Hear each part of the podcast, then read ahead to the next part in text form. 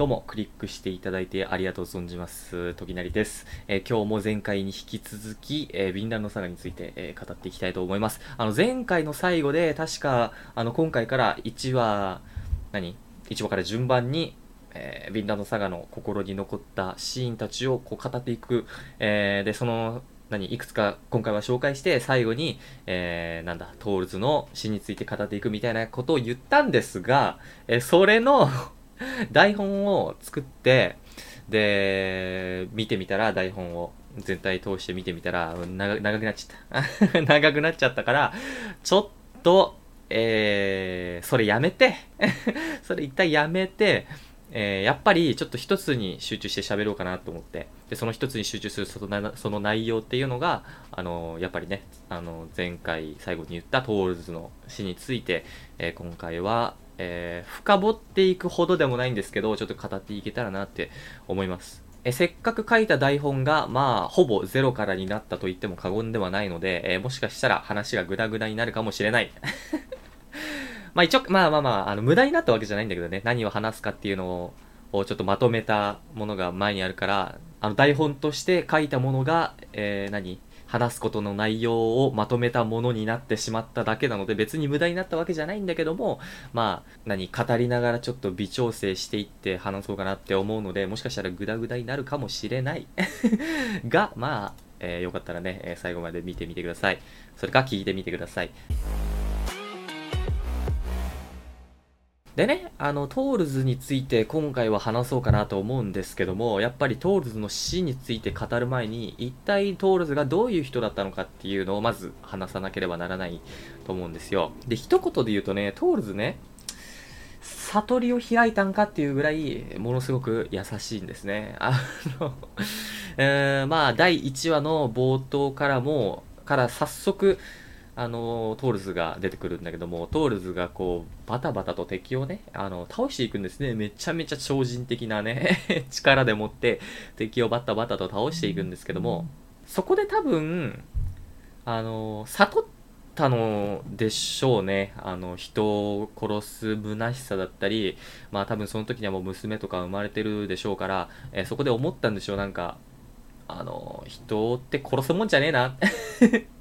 みたいな感じで思って、その戦闘から離脱したんですね。でそこからアイスランドにて、えー、家族を持って、えー、村人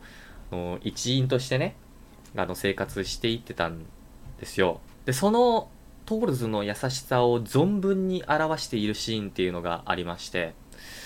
えー、第1話だよね。え第1話に、え娘のユルバーがあの、ハーフダンっていう人の奴隷を発見するんですね。で、トールズが必死の蘇生をするんだけども、そこでトールズが、あの、その死にそうな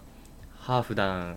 の奴隷に、えー、語りかけるんですね。こう、あの、ヴィンランドっていうところがあって、そこでは奴隷商人の手が、えー、届かないところであるというような夢をその奴隷に語りかけるっていうのがものすごくあ何安心させようっていうその死にゆく奴隷をの人を安心させようっていうあの優しさが現れてるなと思ってしかもその後にハーフダンが来て、えー、返せとあの奴隷を。でも、えー、トールズがそれを拒否するんですね、えー、ここにも優しさ優しさが現れてるよね。えー、何頭だったっけな？羊何頭か、健康な羊何頭かをあげてでも、この奴隷をえー、ハーフダンのもとに返したくないっていう、まあ、結局その奴隷の人は死んでしまうけど最最後あの苦しまずに済んだ、えー、っていうね、えー、トールズの優しさが出てたなっていう。でもう一つもう一つあって息子のトルフィンがまあ主人公なんだけどねヴィンランドサガの、えー、トルフィンが、えー、なんかある日強くなりたくなるんだね。あのそしたらそしたらトルフィンがなんかあの宝箱みたいなやつの中パッて開けて、えー、中に探検がね、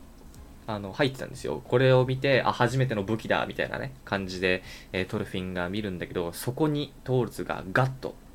えー、その短剣を素手で握ってね、手から血が出てるんだけど、ギュッて握るんですよ。で、これで何、なんて言ったかっていうと、えー、敵なんていないんだって。あの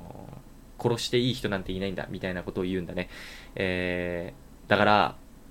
何が言いたいかっていうと、トールズ、なんか、人の命が、は重いんだ、みたいな価値観を持ってるんだなっていうのを、ここら辺のシーンで、えー、見て取れるのいいですよね。っていうようなね、まあシーンから見てわかる通り、えー、いかにトールズが人の命に対してかなり、えー、重きを置いているんだ。えー、どのくらい人の命の大切さをもうなんか悟ってるようなね、人なんですよね。こういうシーンから見て取れるように。で、まあちなみにね、この探検がまあ後で、えー、重要なアイテムになってくるんだけども、まあ重要というかまあなんだ、トルフィンのあの、メイン武器に なるんだけども、第5話以降かな。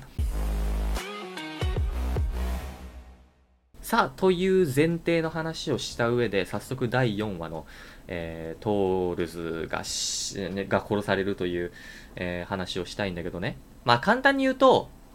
まあ、罠にはまっちゃうんだよね、トールズ、えー、チームトールズが。トールズたちが罠にはめられて、えー、アシェラットっていう人たちがね、あのー、トールズを殺しに来るんですよ。まあ、その話をしてしまうと、また長くなってしまうから、あまり、何、深くは言わないけども、アシェラットっていう人たちが頼まれて、トールズを殺すことに、あ、ね、暗殺か、暗殺しな、しろっていう風に、ヨウム騎士団、ヨウム戦士団か、ヨウム戦士団の、まあ、何、昔のトールズの仲間から、えー、指示をもらって、アシェラットたちが。で、トールズたちを罠にはめるんですね、アシェラットたちが。やっぱトールズって強いからさ、バッタバッタなぎ倒していくんですよ、アシェラットの 人たちを。なんだ、あの、謎のマッシュルーム。何？キノコか なぜか英語の方が先に出たんだけど、キノコを食った、えー、人がいるんだけども、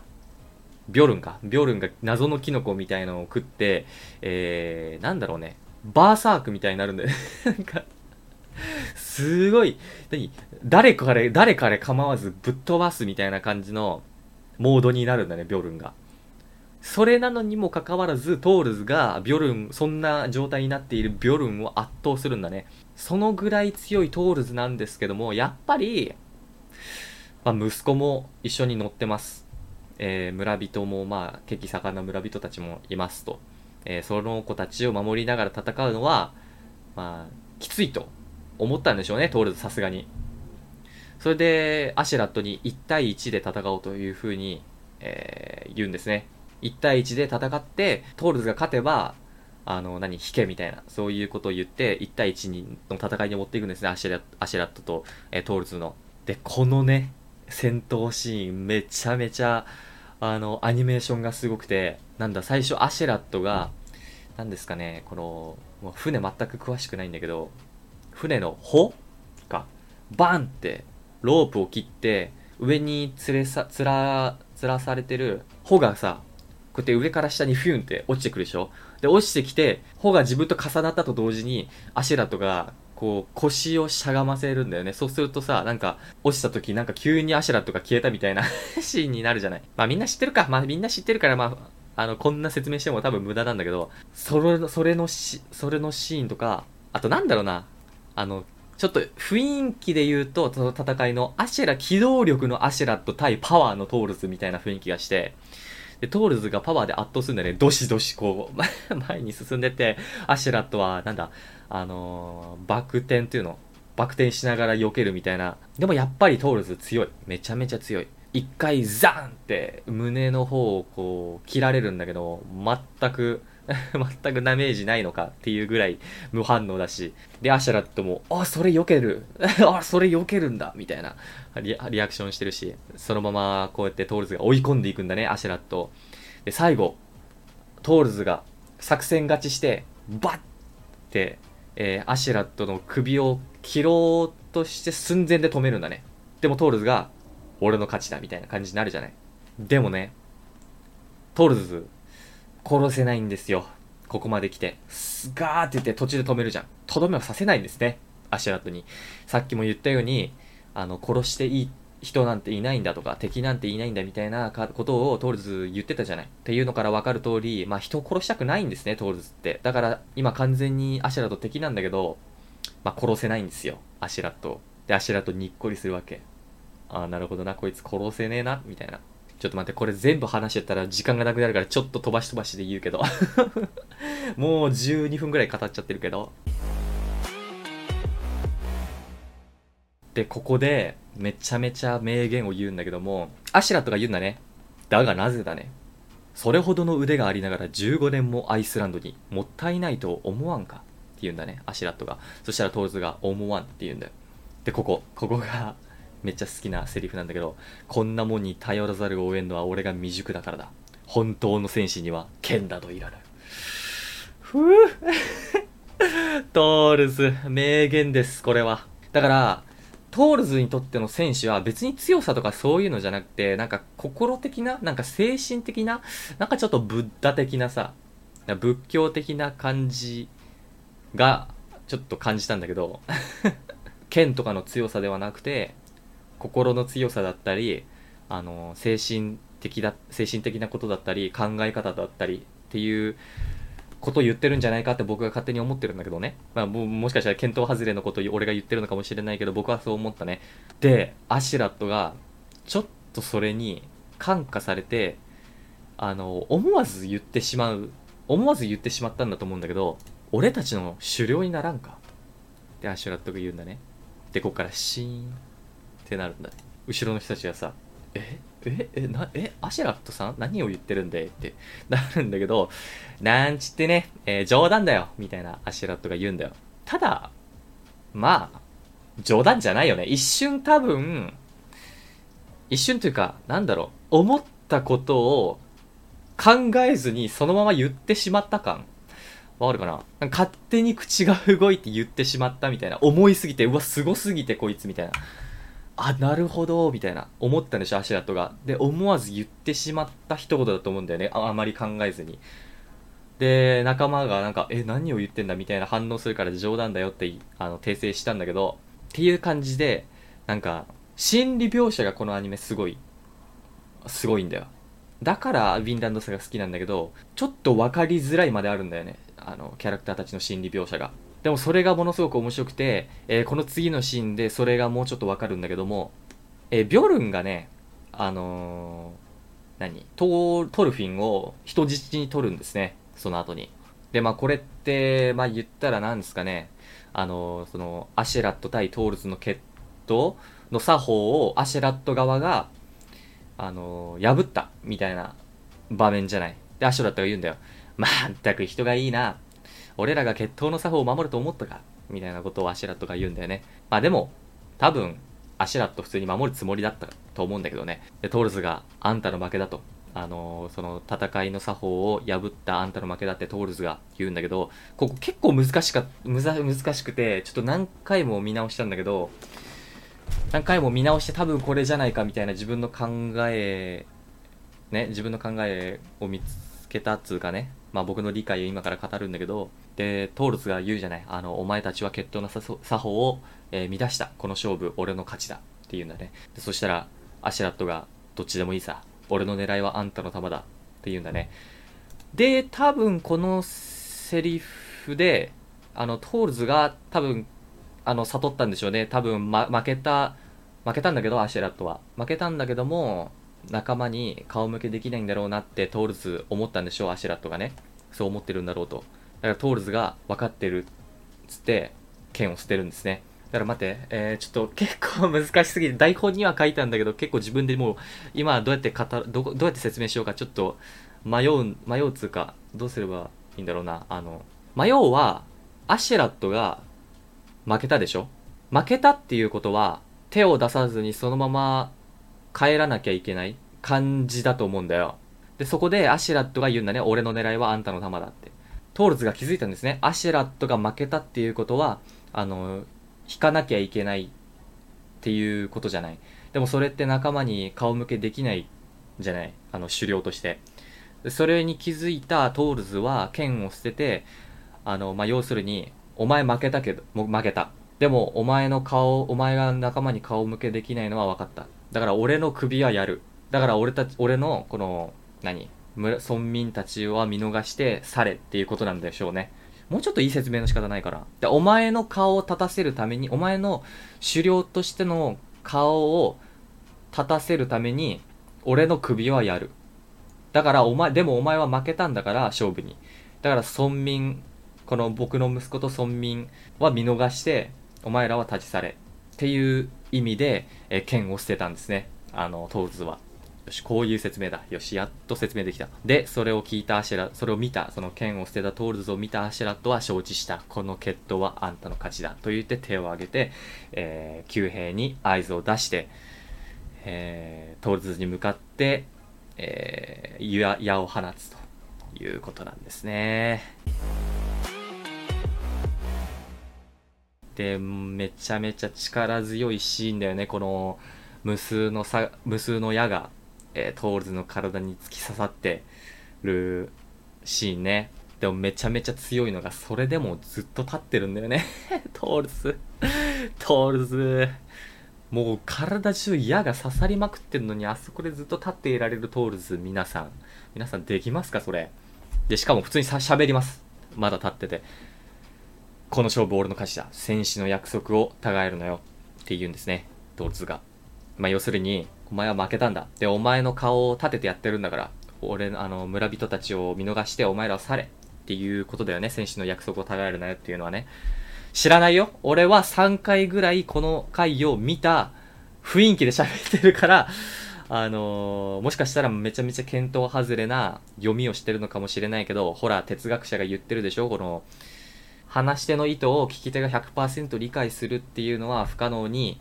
等しいっていう風に哲学者も言ってるんだから別にいいでしょ。勝手に想像させてくれ。っていうことで喋ってますんで、えー、まあもちろんね、皆さんもあのどういう風にこのシーンを受け取ったかっていうのをなんかあの媒体でちょっと語っていただければなと思うんだけども、まあ、あの話を戻すと、えー、いや、選手の約束が違えるなよと、えトルツが言った後に、アシュラトが我が先祖アルトリウスの名にかけて速やかに兵を引こうという風に、やっぱりね、先祖アルトリウスのプライドっていうのがあるんだね。まあ、これに関して、あの、これに関してはまた後々、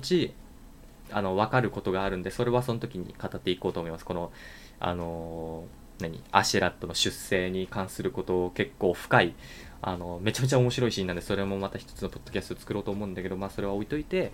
まあ、無数の矢が刺さってます、トールズが。で、ビョルンがトルフィンを解放して、トルフィンがトールズの方向にこうやって走ってって、父上って言うんですね。いやー、幼いのにね、あの、トルフィンね、いや、本当にかわいそうなシーンだなって思うんだけど、ここのトルフィン。で、その後にさ、この村民たち、村人たち、村人の若者たち、村の血気盛んな若者たちが、あの、うわーって、えー、アシュラットに向かって剣を振りかざすんだけども、まあ、いとも簡単に、何？力で、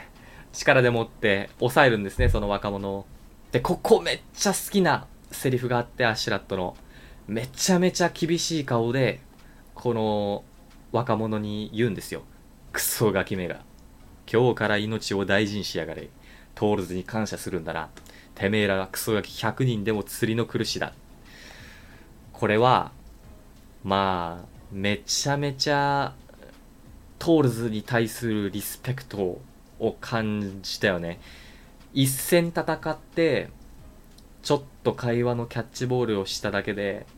そのトールズの人間の価値を悟ったんでしょうね。えー、アシェラットが。しかも、半分ちょっと助けてくれた感もあるしね。あの、戦いに負けたのに、何顔を立たしてくれたみたいな。ちょっと恩もあるしね、トールズに。トールズに何トールズに感謝をするんだなっていう言葉がめちゃめちゃアシェラッドの、えー、トールズに対する尊敬リスペクトっていうのが感じられるすごい名言だなって思いましたで一方トルフィン、えー、目の前でね父親の死を見てね悲しむわけなんだけど悲しむと同時にこう父親が死にましたと、ドルフィン。えー、父親が言ってたじゃない。あの、殺していい人なんていないんだよみたいなこと言ってたけど、それを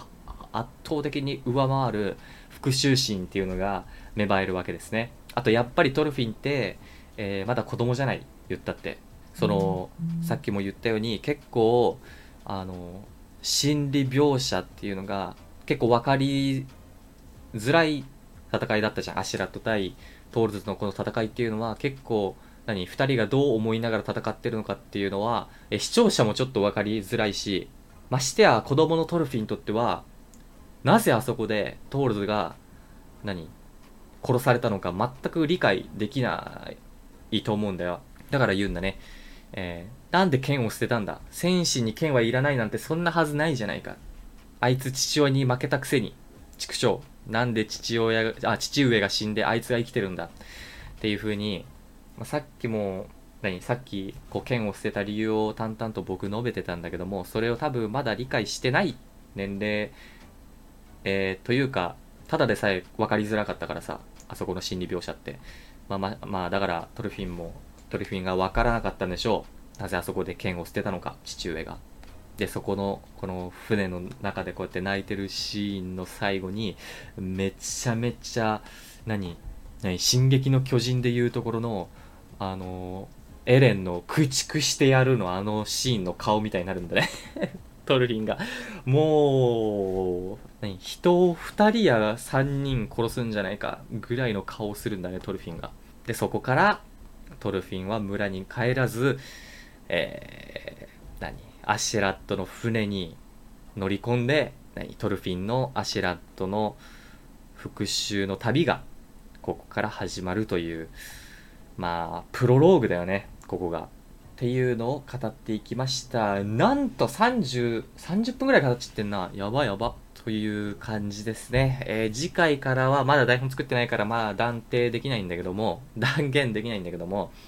えー、次の、えー、回からは、このトルフィンの復讐の旅だね。アシェラット復讐の旅について多分次回僕が語っていこうと思いますんでね、よかったらそれも聞いてみてください。えー、ということで今日は以上です。えー、ありがとうございました。